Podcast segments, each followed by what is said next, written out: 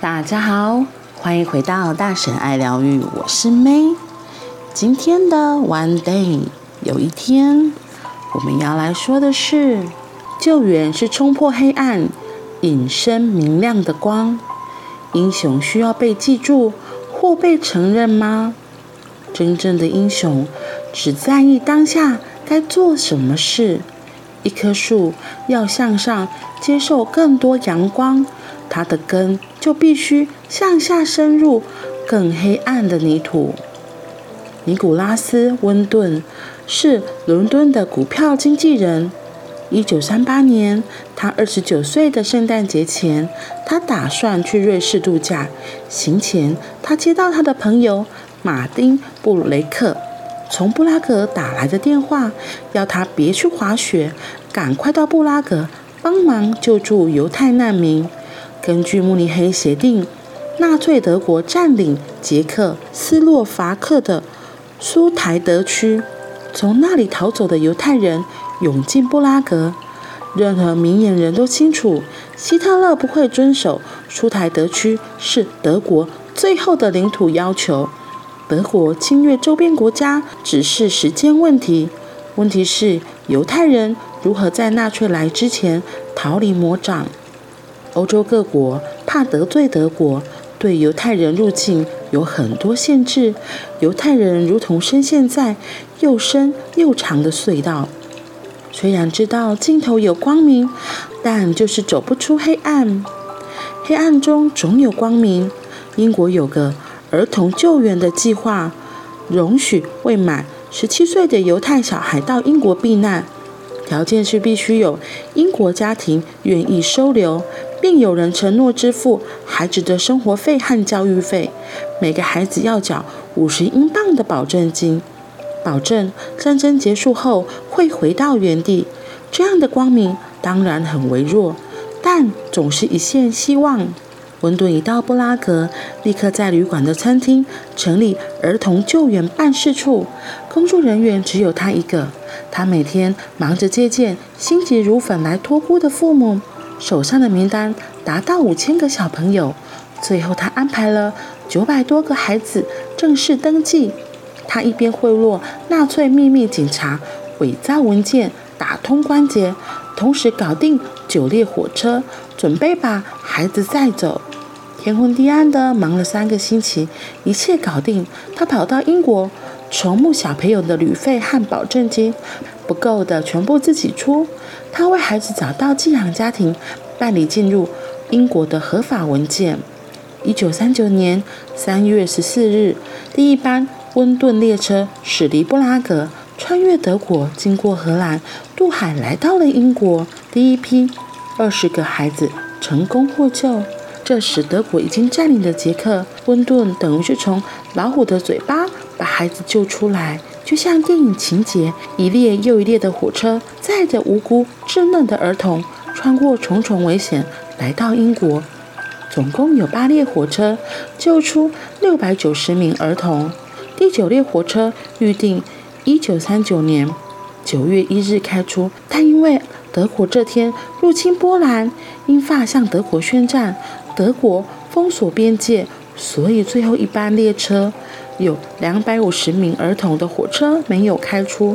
这些孩子全部在战火中失去性命，成为温顿最大的遗憾。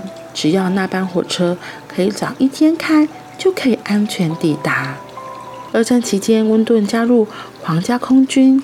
战后，他在一九四八年结婚，生了三个小孩。传奇的是，他没有对任何人说过他在战前救了六百六十九个儿童。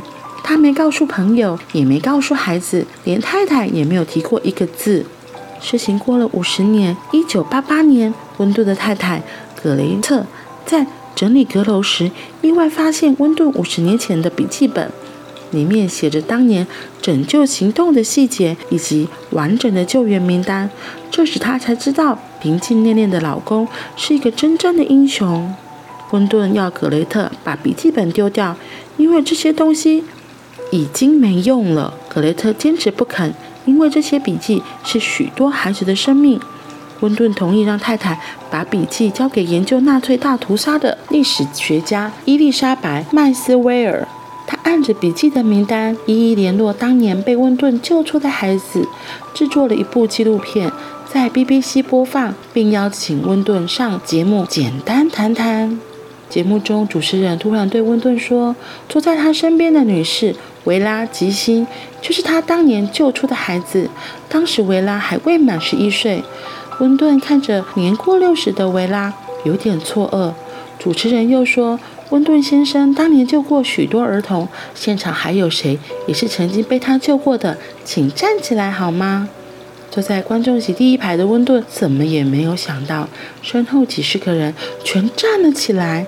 他缓缓起身，转向当年被他抱上火车的孩子们，点头致意，然后转过身，拿出手帕轻轻擦拭夺眶而出的泪水。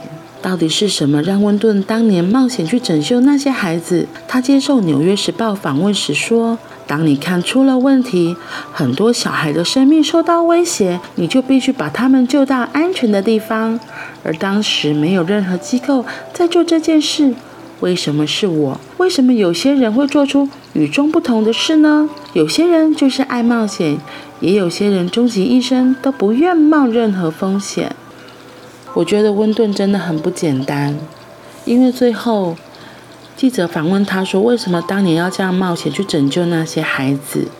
他说：“当你看出了问题，很多小孩的生命受到威胁，你就必须把他们救到安全的地方。”那为什么是我呢？为什么有些人会做出与众不同的事呢？有些人就是爱冒险，也有些人终其一生都不愿冒任何风险。我觉得真的很很有趣，就是这个尼古拉斯温顿，他真的很很有心，他真的是做他可以做的。他听他本来不是要出去玩吗？他的朋友跟他讲布拉格的这个状态。所以他就真的挺身而出，然后去募资计划，然后去联络很多的事件窗口，然后来把这些小孩平安的救出，可以有寄养家庭来收容他们。这是多么多么大的一个心胸才能做到这样的事，这是有多么多么大的爱心。而且我觉得更有趣的是，当这些事情完成之后，他就没有再提起了。这个人真的很特别，因为。很多人可能都会觉得，哇，我这些做，我做了这些事情，就是要让别人知道，或是要让别人看到。不过他没有，他就是默默的做完，就这样了。所以当太太说把资料拿出来的时候，还记得吗？他的第一个反应是这些笔记本要丢掉，因为这些已经是没有用的东西了，已经没有用了。哇，这个人真的很特别，这个人就是活菩萨嘛，这个。尼古拉斯·温顿真的就像一个活菩萨一样，用他的爱，用他实际的行动来拯救了这六百多个小孩。所以，英雄需要被记住或承认吗？真正的英雄只在意当下该做什么事。我们或许没有像温顿这样吧，可是我们又可以做的是什么呢？我觉得就是好好的活在当下，做我们可以做的事，其实就是一个英雄了。不需要去迎合世俗的眼光，不需要去配合别人，做自己真的觉得是对的事情，做自己觉得是有益社会的事情，做会让自己开心的事情，做让自己会觉得幸福的事情，我觉得这就很重要了。当你活出来，你会影响到四周的人，你其实就是一个英雄了。真正的英雄真的不会在乎别人是怎么看他的。他不需要别人帮他认证，也不需要别人帮他贴上什么英雄的标签，或是勋章奖章。他活在当下，过得很满足，很幸福，就是一个英雄了。好啦，那我们今天就到这里喽，我们明天见，拜拜。